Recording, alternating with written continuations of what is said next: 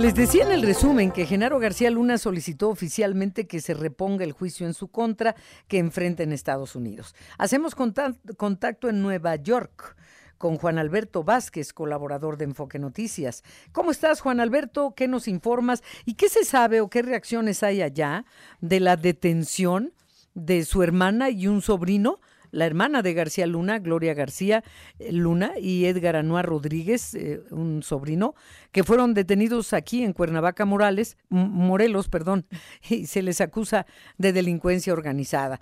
Parece que le irán a hacer compañía allá a, a García Luna, Genaro. ¿Cómo estás? Si te escuchamos, por favor, Alberto.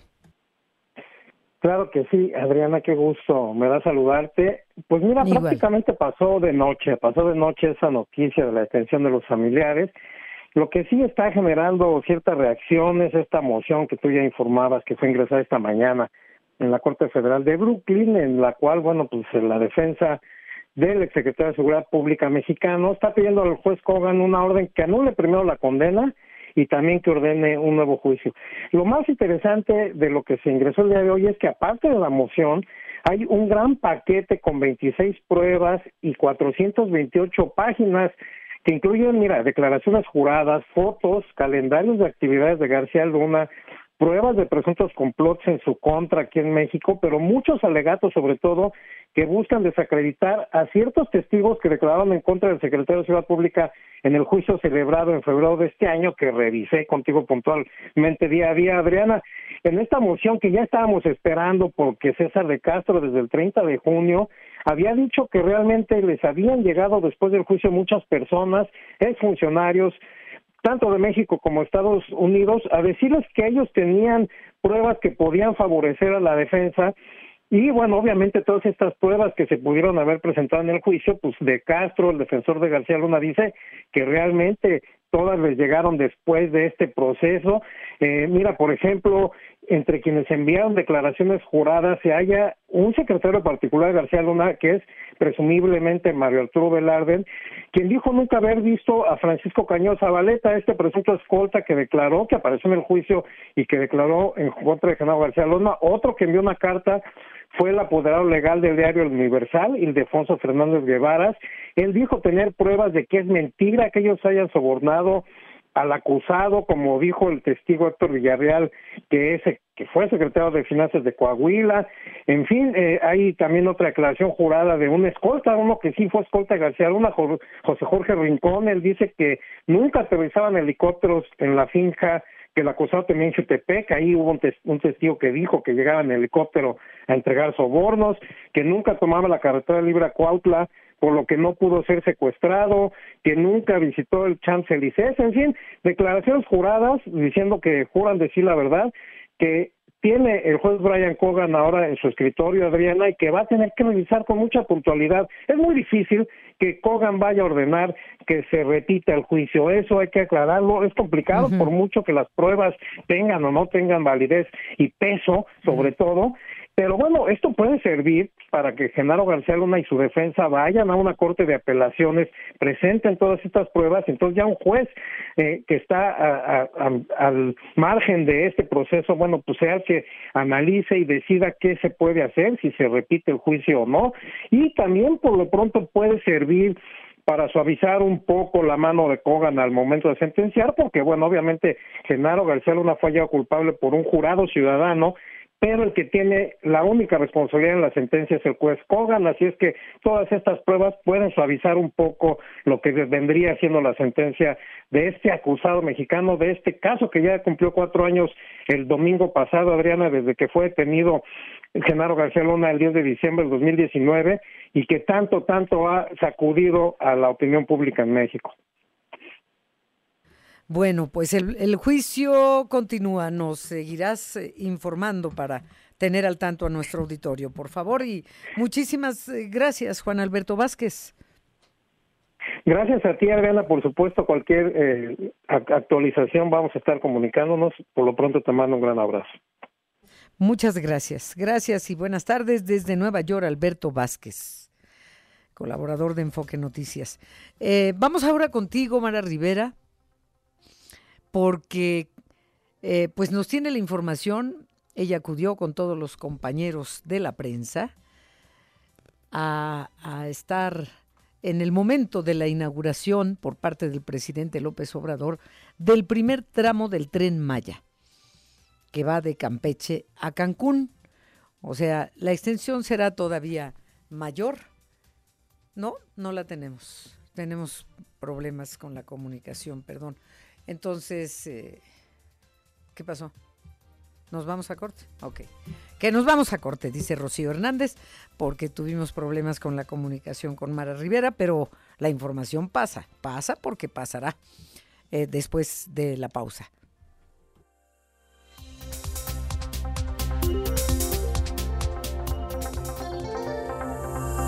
A ver, vamos entonces a Cuernavaca con Héctor Raúl González, nuestro corresponsal, a la detención allá en Morelos de la hermana de Genaro García Luna, detenido, eh, bueno, preso en Nueva York. Te escuchamos, Héctor Raúl, buenas tardes.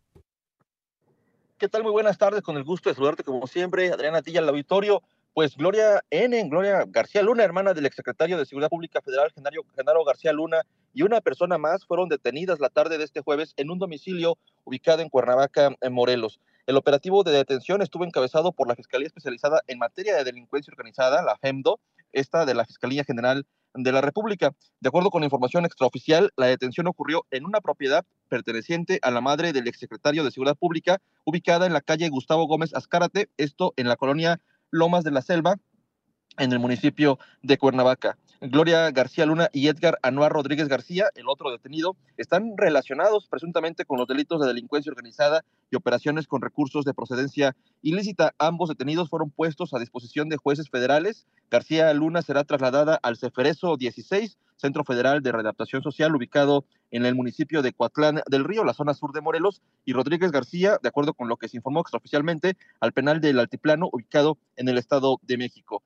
Eh, esto es parte de lo que ocurrió eh, ayer aquí en Cuernavaca, en Cuernavaca, Morelos, Ariana. Bueno, pues, eh, ¿qué va a pasar con ellos? Porque existiría la posibilidad de ser extraditados a Estados Unidos, Héctor Raúl. Aún no hay información oficial sobre, pues, en, la carpeta de investigación tal cual o qué participación habrán tenido en esta, en este, en este caso junto con el exfuncionario del gobierno de Felipe eh, Calderón, pero lo que sí se ha eh, pues trascendido de manera extraoficial acá en el estado de Morelos es que eh, justamente su permanencia en estos dos centros de, de, reinserción social pues es para estar en espera de la determinación que se tome si son extraditados o si permanecen en estas en estas prisiones en el país en, en, este, en México Adriana. Bien pues gracias por el reporte desde Morelos Héctor Raúl. Buenas tardes. Muy buenas tardes los deportes con Fernando Espinosa. Regresó el hijo pródigo de vacaciones. Vamos contigo, por favor, Fernando, a los deportes. Muchas gracias, gracias Adriana, a ti a los amigos de Enfoque Noticias. Pues temas muy, muy interesantes. Acaba de perder el León hace algún par de horas, tres horas. Pierde el León en el Campeonato Mundial de Clubes, debuta y ha caído ante el Urawa Red, que es uno de los, de los grandes equipos, ha caído 1 por 0. ¿Qué pasó con esto? Pues que ya fue eliminado en el León, en el Mundial de Clubes, no va a haber partido con Manchester City porque tenía ese sueño, se pierde el partido más importante de su historia, así lo había dicho Nicolás Larcamón, para él y para León. Pues se perdió. ¿Sabe qué es dramático de verdad en el Mundial de Clubes? Además ya no hay partido por el quinto y sexto lugar, ¿eh? Ya no hay ese partido, o sea, vámonos, tocaron base y de regreso a, a México. México no le ha podido ganar en Mundial de Clubes a equipos de Japón.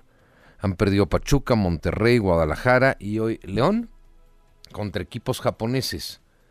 ¿Se imagina? Y sabe que, pues esto no es más que el reflejo de la mediocridad que llegamos a tener por estar en esta área futbolística, porque elementos buenos creo que tenemos, pero un Japón que como liga inicia oficialmente en 1993, ¿Sabe cuántos años son? Pues entonces, imagínese la ventaja que tendría México. Pues estamos perdidos. Se perdió el León. Y América contra Tigres el domingo eh, próximo a las 7.30 de la noche, la gran final en el Estadio Azteca. ¿Quién va a ganar América o Tigres? Ayer terminan uno por uno. Con favor de Marco Ortiz. Marco Ortiz fue el árbitro. No marca un, una, una expulsión clara eh, sobre, de Rafael Carioca en una entrada sobre Valdés al minuto 2. Y a mí lo que me llega a sorprender de verdad es que los comentaristas te digan es que ningún árbitro va a expulsar en una final a los dos minutos. Entonces, ok, se pueden, se pueden coser a patadas eh, los primeros 5, 7 minutos, 10 minutos y no va a haber expulsión, porque la regla no, no, no marca eso. La regla marca que si hay una entrada grave, entonces tiene que ser expulsado el, Tigres con Carioca era el que se estaba poniendo la soga al cuello. Entonces, esto lo deja pasar el árbitro. Un penal que no le marcan a favor a Quiñones. Y luego en el gol, incluso si le rascamos más en el gol de, del empate de Tigres, pues hay un jalón sobre Quiñones. ¿eh? Así es de que, ¿quién ganó ayer? El árbitro, el protagonismo. Yo creo que le espantó el volcán, porque sí, el volcán pesa, pero no le pesa ni le pesó al América. En fin, en intensidad, en calidad, América fue mejor, pero no tuvo precisión en el disparo a puerta. Eso también hay que decirlo. El América falló, tuvo mucho más mejor llegada, mucho más llegada, mucho más continuidad, pero no tuvo la capacidad para, para anotar. Oiga, el aplauso ayer para Henry Martin, cuando Samir Caetano va saliendo de su área y se cae solito el jugador de Tigres, el brasileño, por un desgarre, un golpe. No, no, no es un golpe, él, él resiente un problema muscular y se tira. Y entonces toca la pelota Martín eh, y sabe qué hace, la avienta afuera, teniendo toda la posibilidad de irse hacia la portería y hacer gol. ¿Saben por qué Tigres no es un equipo grande? Primero porque es muy local, o sea, es de Monterrey, eh, es neoleonés, le interesa realmente a la gente de Nuevo León. Y segundo, eh, por estas cosas, América sí es un equipo grande. Cuando tenía la posibilidad de hacer esto Henry Martin, él saca la pelota para que atendieran al jugador este es de aplauso y reconocimiento, se llama Fair Play.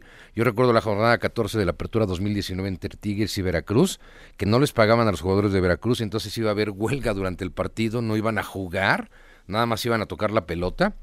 ¿Y sabe quién hizo gol? Jean-Pierre Guignac, eh, faltando al Fair Play. Ese mismo que regaña a los árbitros y que ya no funciona mucho en Tigres, solamente para cobrar o tiros libres o penales. Pero pues si no lo ponen, se enoja, se enoja Jean-Pierre Guignac y es capaz de ir a, darle de nalgadas a Mauricio Culebro, que es el presidente del equipo de los Tigres, ¿no? Es el director deportivo del equipo de los Tigres. En fin, ahí está la final, está sabrosa para el juego de vuelta, 7.30 de la noche el próximo domingo. Decirle por otra parte, oiga, lo de Soneo Tiny, esto es increíble, los 700 millones de dólares por 10 años, el contrato más grande de la historia. Ay, sí. 700 millones de dólares, es una barbaridad. Pues es un jugador excepcional porque es lanzador fantástico y es toletero fantástico. Entonces te, te, juega de maravilla. Bueno, los Dodgers están armando de una forma impresionante. ¿Sabes qué es la playera Oye, hoy? ¿es de origen chino o japonés? Es japonés él. De hecho, no habla inglés. Ah, caray. No habla inglés. O sea, es japonés de Japón. Es japonés de Japón. No de los cacahuates. No, es, es real. Ni cacahuates. Tiene, le tiene van a pagar. traductor eh, eternamente. Es, ¿De verdad? Es nipón. Sí, ayer fue la conferencia eh, de presentación y, y, este no habla no habla inglés, solo habla japonés. Es, es ¿Qué impactante, un- 700 o sea, millones. Ya no solamente grandes beisbolistas latinos o, o afrodescendientes, Exacto. sino ahora, bueno, Los japoneses, es que son maravillosos los japoneses. los japoneses, los japoneses no, no solo su esperan. comida. Te- te- no solo la comida. ¿Te acuerdas de los japoneses no esperan? ¿Te acuerdas de esa película de Julio Alemán?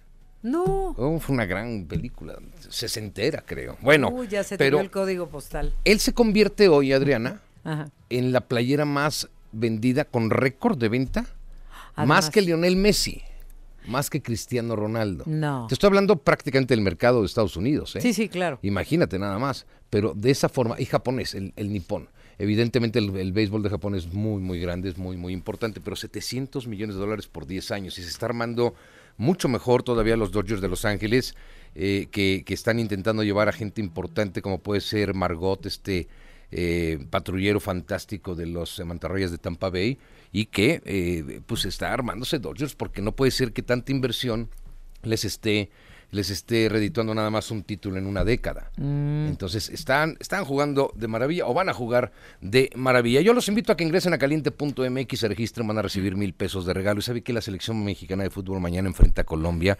en el Memorial Coliseum. 60 mil boletos han vendido. pobres, porque el partido no tiene ninguna estrella. La estrella más grande es el Chino Huerta. Imagínate nada más. Entonces, bueno, van a ir a ver en Los Ángeles, México, Colombia. Por eso yo les invito a que ingresen a caliente.mx, se registren mil pesos de regalo y les va a ir de maravilla porque tienen apuestas de todo tipo durante todo el partido. Adriana, los deportes. Gracias, Fernando. Ya Gastón sacó la ficha de la película a la que te refieres. ¿Y de, de qué año es? Se oye espectacular. Los japoneses no esperan, de 1978. Ah, mira, me fui 10 años atrás. Protagonizada por Julio Alemán, Jacqueline Andere y Sasha Montenegro. Y la premisa se oye fantástica. No, sí, no, los japoneses no, esperan porque una mujer judía le esconde las llaves de su marido porque sabe que no va con los japoneses, sino que va con su amante. Eh, Así empieza. Era el cine mexicano setentero. Sí, y el desarrollo es eh, se oye fantástico. Estás hablando de estrellas. Julio Alemán fue una estrella, ¿no? Sí, ah, sí. Y Jacqueline Andere y Sasha Montenegro. Aparte, guapísimo. Guapísimo. Los tres, pues. Muy parecido a Trejo Garay físicamente. ah, gracias, Adriana, los deportes. A ti, hasta el lunes. Hasta el lunes. Gracias. Óyeme, Javier Trejo Garay tiene lo suyo también, ¿eh? No, no, por eso lo digo. No, pero no es el estilo de Julio Alemán. Ah, no, no es del. Ah, entonces lo estoy confundiendo con. ¿Cómo se llamaba? Este. No, este. Hasta el lunes. Pardavé, Pardavé, ¿eh? Ah. Adiós. Adiós, sí. Eh. Joaquín Pardavé. No, no, no. Este, bueno, vamos a continuar con la información porque hay cosas importantes del Consejo General del INE. Hay una sesión para desahogar varios temas. A ver, Sergio Perdomo, vamos contigo, por favor. Hola Adriana, un saludo a la audiencia. Habrá una sesión, la última del año, como decía José Alfredo, la última y nos vamos. Sesión larguísima, maratónica en el INE. Bueno, la orden del día de entrada llevó incluso hasta una suspensión técnica, falló el Internet y bueno, hay evidencias de consejeros que hay crisis en el INE por la no designación del secretario general ejecutivo o secretaria general. Bueno, también hay pendiente nombrar a siete vacantes en lo que es el INE al alto nivel. El consejero Jorge Montaño retiró ya su propuesta que buscaba otorgar a la presidencia del INE la facultad para designar de manera directa, así sin más, a ese y otros funcionarios o encargados de despacho. Esto lo debe legislar la Cámara de Diputados y no está así. Al defender una propuesta para fijar reglas para ese y otros nombramientos, el consejero Jaime Rivera habló de falta de diálogo de Guadalupe Tadei, desde luego, y de consensos para que funcione. Escuchemos lo que dice Ukip Espadas, dice, con estos proyectos pues están ustedes realmente dinamitando y confrontando al INE. Es la voz del consejero Ukip Espadas suplico a los cuatro proponentes de estos dos puntos los retiren del orden del día a fin de que no cerremos este año en medio del más grande conflicto interno que este instituto haya podido enfrentar. Y bueno, por su parte, Jaime Rivera Velázquez, él también advirtió, es momento de que ya se tome al toro por los cuernos, llevamos ya cinco meses o más y no se han designado a estas siete vacantes al alto nivel en el INE y está encima el proceso electoral. Es la voz del consejero Jaime Rivera. Y que no deben seguir eludiéndose.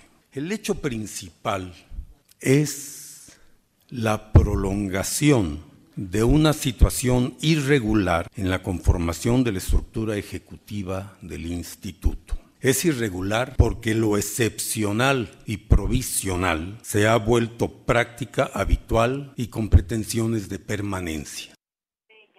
Y bueno, Adriana, también hay consejeras, entre ellas Claudia Zavala, Jaime Rivera y Martín Faz, que no no quieren retirar el punto 33 que va más tarde en la orden del día, en donde se establece un mecanismo extraordinario para garantizar la oportuna integración y el adecuado funcionamiento de los órganos centrales del INE. La presidenta Guadalupe Tadei adelanta que no comparte ese proyecto. Así lo dijo tendré que decir que no puedo acompañar el proyecto tampoco el 31 porque es una invitación flagrante a romper el orden constitucional establecido. Este Consejo no tiene atribuciones para ir eh, normando y regulando asuntos más allá de lo que están eh, regulados, salvo aquellos casos que sean eh, para eh, omisiones de carácter legislativo y en ese momento no estamos en esa situación.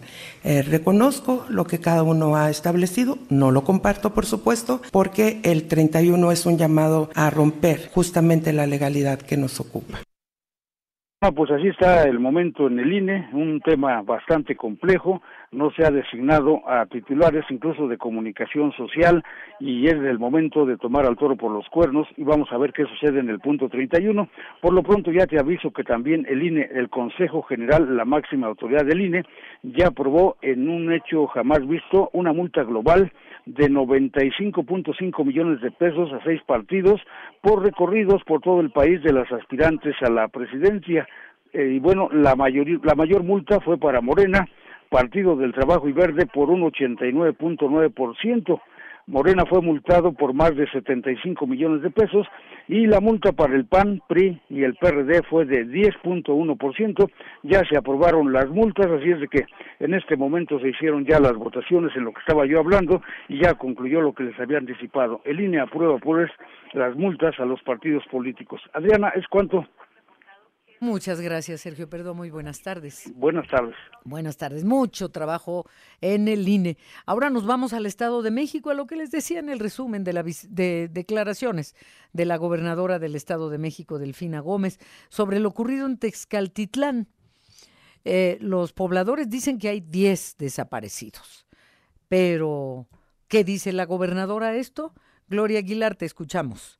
Gracias, Como siempre, un gusto saludarte, al igual que la auditorio de Enfoque Noticias. Y efectivamente, se habla de 10 personas desaparecidas en, de la comunidad de Tezcapilla, del municipio de Tezcaltitlán. En su segunda visita a esta comunidad, la gobernadora del Estado de México, Delfina Gómez Álvarez, dejó, reconoció más bien que existen efectivamente 10 personas desaparecidas, pero aclarando que no están secuestradas porque aún no se ha corroborado que así sea. Escuchemos lo que comentó son desaparecidos y ahorita es lo que se va a dar el deporte. ¿Desaparecidos? bueno, al respecto, el rumor de los vecinos es que estas personas desde el día 8 de diciembre no han aparecido en la zona y ellos aseguran que los tienen secuestrados los integrantes del grupo criminal con orígenes en el estado de Michoacán. Eh, la gobernadora señaló bajo investigación para ver qué es lo que está pasando en este caso e incluso también esto fue confirmado por el secretario de Seguridad del Estado de México, Andrés Andrade, quien confirmó también que se está investigando a través de la Fiscalía para saber cuál es el estatus de estas 10 personas que se encuentran desaparecidas, ya que se presume que pudieron haber salido eh, prácticamente huyendo del lugar ante el temor del ingreso de gente del crimen organizado a esta zona. Este es el reporte que tenemos por el momento, Adriana. Gracias, Gloria. Aguilar. Queremos buenas noticias pronto. Gracias. Queremos que sí. Muy buenos muy buenas tardes. Gracias, Gloria Aguilar. Ahora vamos ya contigo, Mara Rivera. Ya es posible la comunicación de la inauguración del primer tramo del tren Maya que va de Campeche a Cancún. Adelante, Mara, por favor. Claro que sí, Adriana, auditorio de Enfoque Noticias. Pues el presidente López Obrador inauguró ya esta primera etapa del tren Maya que va de Campeche a Cancún dio, por supuesto, gracias a los mexicanos haber podido superar los amparos que por un momento dijo podría haber retrasado o impedido continuar con la construcción, porque será hasta febrero cuando se pueda inaugurar estos 1.500 kilómetros que conforman todo el tren Maya, el recorrido. El presidente, bueno, pues inaugura esta obra acompañado de los principales actores que son los representantes de las empresas, de los funcionarios, del mismo secretario de la Defensa, Luis Crescencio Sandoval, y esto dijo o lo calificó como un hecho histórico. Vamos a escuchar. En este día verdaderamente histórico porque estamos inaugurando este tramo de Campeche a Cancún. Es una obra que en su totalidad comprende 1.500, 1.554 kilómetros.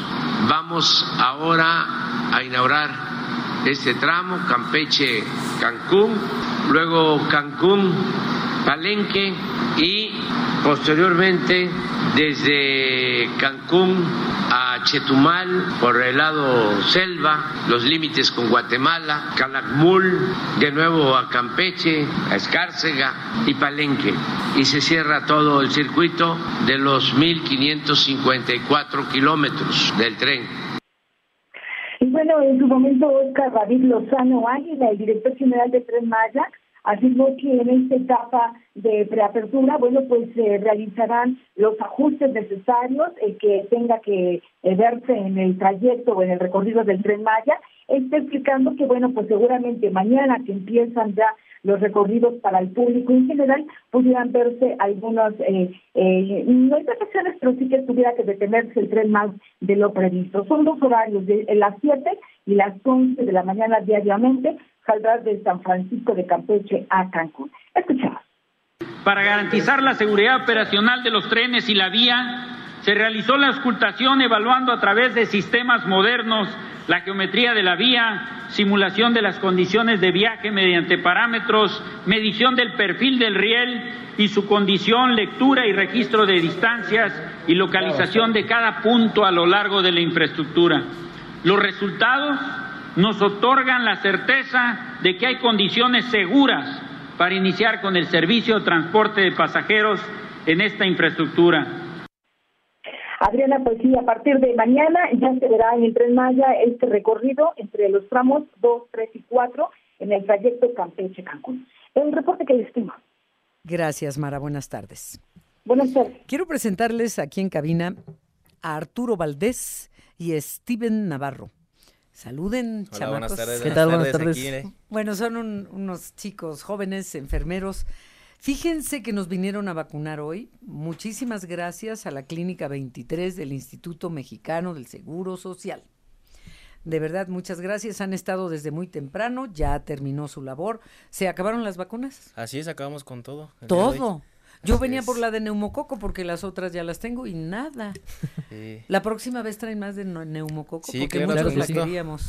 claro, sí, con mucho gusto. la primera que se, que se nos acabó. ¿Cuánto tiempo tienes, Arturo, de enfermero y en el Seguro Social? Eh, tres años llevo ya en el Seguro Social. ¿Dónde estudiaste la carrera de enfermería? en una escuela privada llamada Liceo de Occidente, ahí en Plantel La Villa. Ya. ¿Y, ¿Y, tú, Steven? Yo llevo dos años laborando para el Seguro Social. Ajá. Este, yo estudié en el CONALEP de Zahualcoyo Duno. Ah, mira, qué bien. ¿Y ya tienen su base en el IMSS? en eso estamos apenas, estamos luchando por que nos lo den. O sea que ustedes entraron cuando recién terminaba la pandemia, ¿no? Más bien cuando empezaba. Ah, pero pues dices que tres años, pero hace tres años. Eh, iniciamos en el 2020, cuando empezó lo de la ah, vacunación COVID. Ahí fue cuando nosotros. ¿Y se enfermaron? Eh, sí, asintomáticamente, gracias a Dios, y nada grave. Ajá pero... ¿Y tú, Steven? Sí, también este, yo creo que estamos en el riesgo de todos los que estuvimos ahí, y sí, sí pasó. afortunadamente todo relajado, pero ahí sí pasó. Qué bueno. Qué bueno, porque pues aquí los vemos de pie, lamentablemente muchos médicos y enfermeras no, no salieron, no, no, no, pudieron, murieron muchos y y lo lamentamos porque de verdad les agradecemos su trabajo. y le agradecemos al IMSS y le decimos al señor Zoe Robledo, por favor, director del IMSS, que ya le dé su base a Arturo Valdés y a Steven Navarro. Eh, muchas gracias, que así sea. Eh, que así sea, que sea pronto para que vayan haciendo historia en el Seguro Social y, y tengan pues lo que tiene cualquier trabajador del IMSS. Bueno, no cualquiera, muchos no. Sí, exactamente. Lamentablemente. Poder seguir ayudando. Pero están en trámite, o sea, les dijeron que sí. Sí. Porque ustedes son de los que entraron entonces eh, con el estímulo de basificarlos. Exactamente, así es. Ah, y no los corrieron como a muchos en otras secretarías de salud. No, no, no. Gracias a Dios seguimos todavía guerreándole, trabajando y activos cada día más. Pues qué bueno. Sí. Steven, muchísimas gracias por visitarnos en la cabina. De verdad, gracias a nombre de todo NRM Comunicaciones. Muchas gracias. ¿Los esperamos el próximo año? Así será. Pero vengan desde octubre, ¿eh? Porque la vacuna de la influenza se tiene que poner desde octubre. Sí, exactamente. Serán los primeros en, en venirnos a vacunar. Males vale. Así es. Muchas gracias. Y, oye, este, y, mis compañeros se pusieron la Abdala o ese Sputnik? ¿Cuál, eh, trajimos vacuna Abdala, COVID, así es. Y sí, la mayoría se que la colocó junto con influenza. Mm. Así es. ¿Y se acabaron las Abdala? Así es, todo se acabó. Todo lo que se acabó. Qué bueno. Muchísimas gracias, Arturo Valdés y Steven Navarro, de la Clínica 23 del Instituto Mexicano del Seguro Social. Muchas gracias. ¿Nos avisan, eh, lo de su basificación? Eh, claro que sí, estaremos informándoles. no, nos volvemos a entrevistar y le insistimos a Zoé Robledo. Así es, gracias. ya lo prometió. Y él es un hombre que cumple las promesas. Tengo el gusto de conocerlo hace muchos años de apreciarlo, de respetar su trabajo y seguro en eso anda. Ojalá no tarde. Esperemos que sí, ya el otro año estar aquí con ustedes como base. Pero en octubre. en, octubre. así será. ok, vamos a una pausa.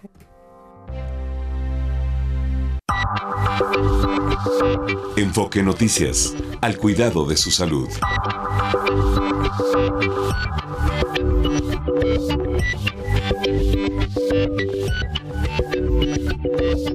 Bueno, les adelantaba que conversaría con el doctor Jerónimo Rodríguez Cid, oncólogo médico, profesor de oncología e investigador en instituciones de alto prestigio, médico, cirujano por la UNAM, es oncólogo médico y pertenece también como investigador a instituciones de prestigio, profesor en oncología, especialista en inmunoterapia y terapias dirigidas. Buenas tardes, doctor. Gracias por tomarnos la llamada. Hola Adriana, ¿cómo estás? Buenas tardes eh, a todos. Eh, al contrario, gracias por invitarme. Bueno, estoy viendo que eres, ¿te puedo hablar de tú?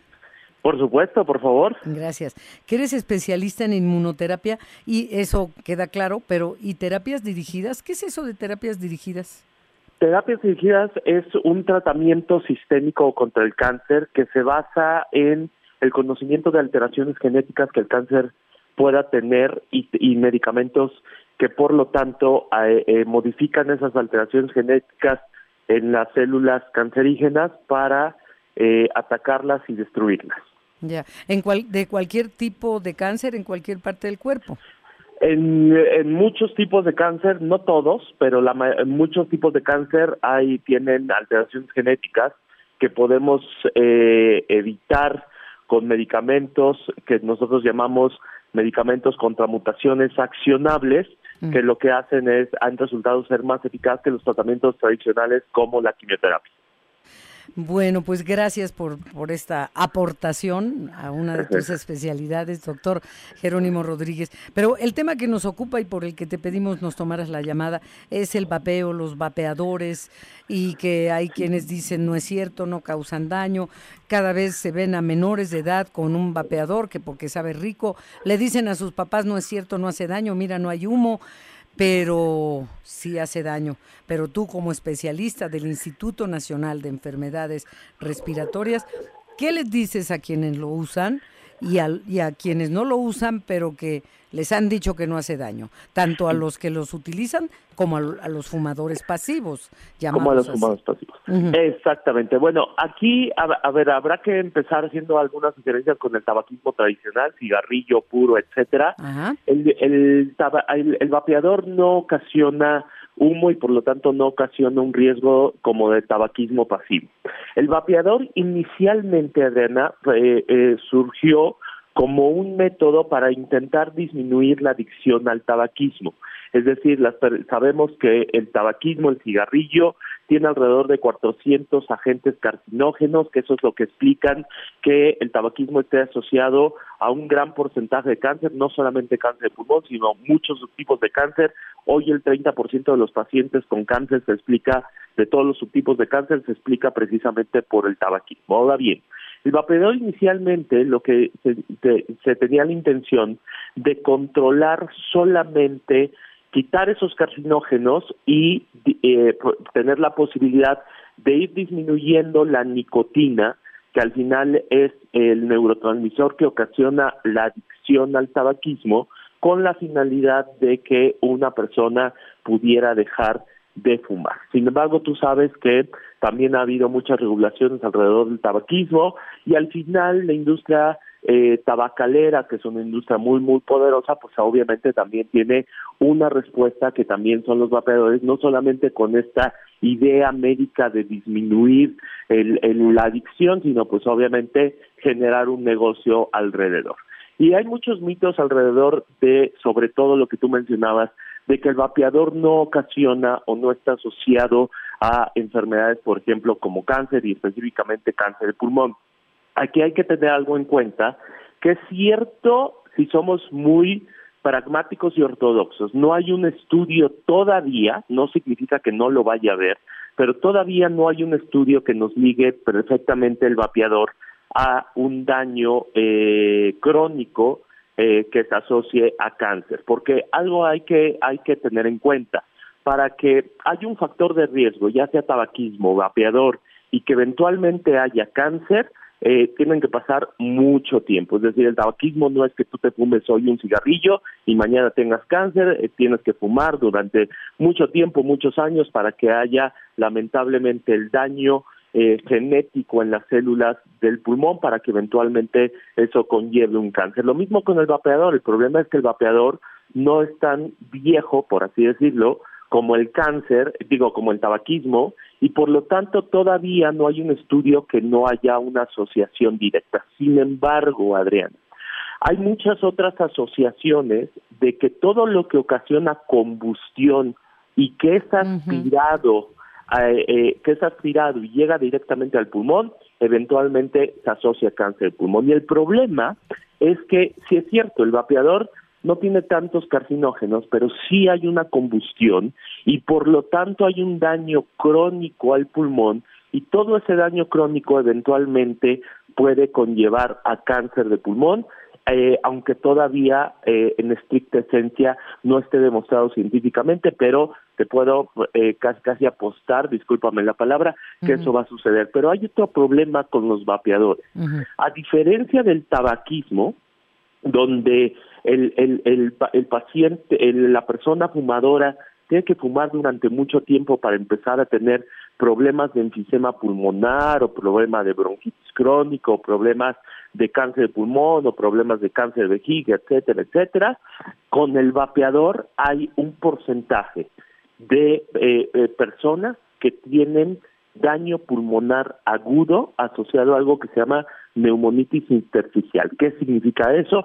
Hay un daño agudo en el pulmón que ocasiona que el pulmón cicatrice y, el, y lejos de, de, tener que esperar mucho tiempo para que haya un daño, el daño puede ser mucho más agudo que, el tabaquismo. Entonces, eh, si nosotros pensamos específicamente en cáncer, bueno, pues sí, se asocia como todo lo que ocasiona combustión eh, y es inhalado por nuestro organismo, eh, eh, se asocia a cáncer y el problema con el vapeador es que también se asocia a daño pulmonar agudo ocasionado precisamente por esa combustión. Ya.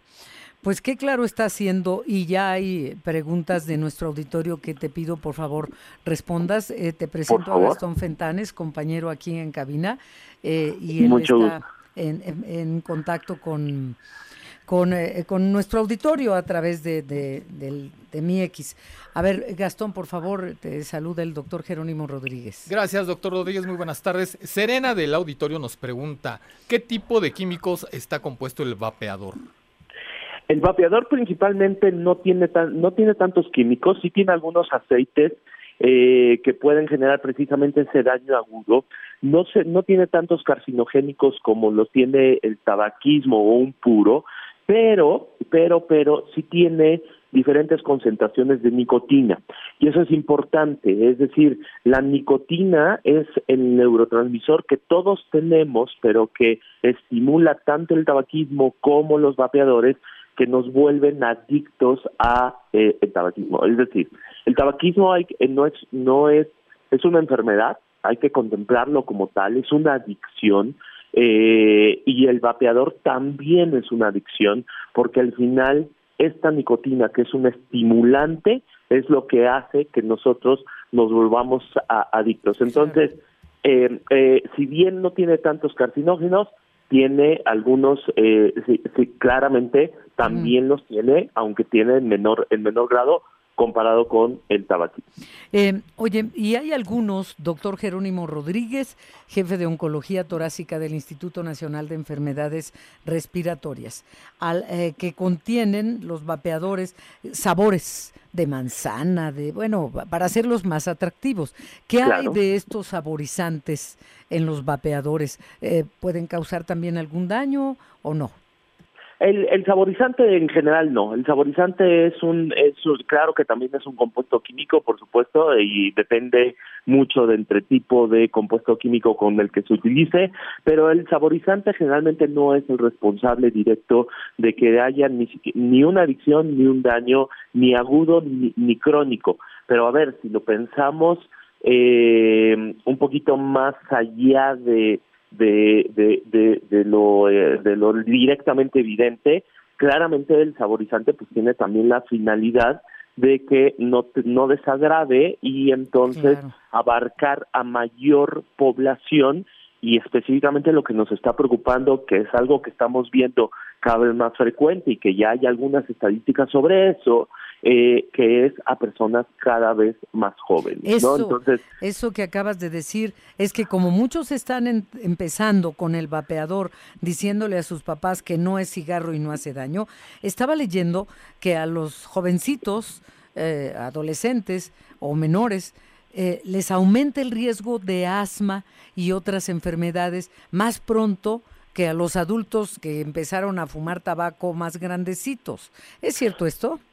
Claro, a ver, con, al final con el tabaquismo, yo no sé si al, eh, han probado ustedes alguna algún cerrillo, pero eh, tengo entendido que el sabor no es tan placentero, al menos de inicio, ¿no? Entonces, esto hace que, al, que algunas gentes pues simplemente no les gustó y lo dejaron, ¿no? Obviamente algunas otras se, se sintieron atraídas por cuestiones tanto psicológicas como cuestiones sociales, como incluso cuestión pues de que sí les gustó o cuestión de este de, de que con eso se vieron estimulados, ¿no?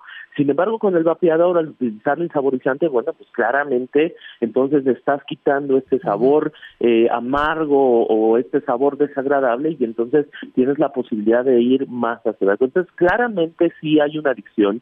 Esto genera una adicción. El utilizar vapeadores eh, em, eh, generan adicción y, y al final, eh, aunque, aunque todavía no tengamos y no haya transcurrido el tiempo suficiente para asociarlo no solamente a cáncer de pulmón, sino probablemente a otros tipos de cáncer, em, eh, claramente, eh, desde mi punto de vista, en algún momento tendremos esta, esta asociación.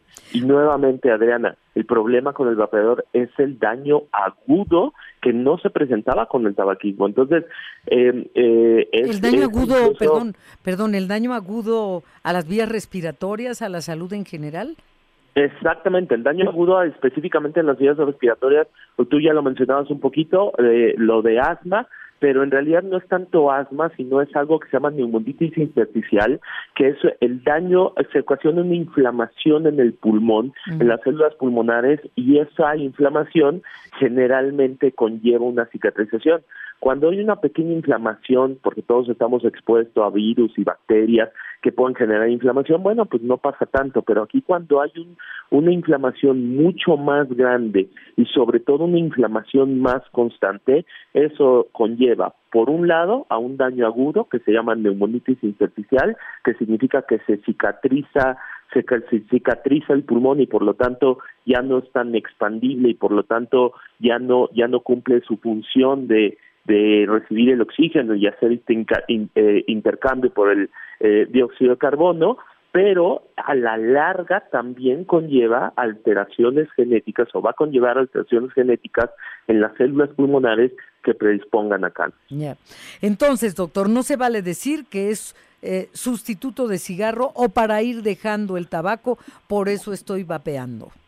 No, definitivamente no. A ver, si es con el fin médico de ir dejando el cigarro todavía es válido, por así decirlo, pero realmente con una indicación, una prescripción médica y con un seguimiento médico. Pero, a ver, seamos sinceros, son pocos personas que hoy vapean que están dentro de esta indicación médica. La gran mayoría lo hace pensando en que con esto van a disminuir la posibilidad de tener cáncer o que con esto van a tener la posibilidad, van a disminuir la posibilidad de tener algún daño pulmonar o eh, que o, como o, eh, o que no pasa nada, ¿no? Mm. Definitivamente no necesitamos también y cada vez hay más campañas y nosotros necesitamos seguir apoyando las campañas para disminuir, vapeador, porque ahora también lo tienes que ver desde el otro lado, es decir, estas campañas antitabaquismo eh, de muchos gobiernos y de muchas sociedades, pues claramente tienen una reacción de la industria tabacalera y esa reacción son los vapeadores. Pues qué interesante escucharte con atención. Eh, de verdad te agradecemos esta valiosa información. Quiero reiterar que el doctor Jerónimo Rodríguez Cid es jefe de oncología torácica del Instituto Nacional de Enfermedades Respiratorias. También es profesor de oncología, investigador en instituciones de alto prestigio. En fin, eh, sabe de lo que está hablando, quiero decirles. Y pues eh, conforme pasen los años se irá teniendo mayor información y se irá confirmando lo que ya se va viendo, ¿no, doctor? En efecto, en efecto. lamentablemente sabemos que es eh, crónica de una muerte anunciada, pero a ver, estamos muy a tiempo de empezar a cambiar para eh, que nuestra sociedad no sufra de, esto. Muchas gracias, doctor Jerónimo Rodríguez. Gracias y buenas tardes. Hasta luego, muchísimas gracias. Que estén muy bien. Buena tarde. Igual.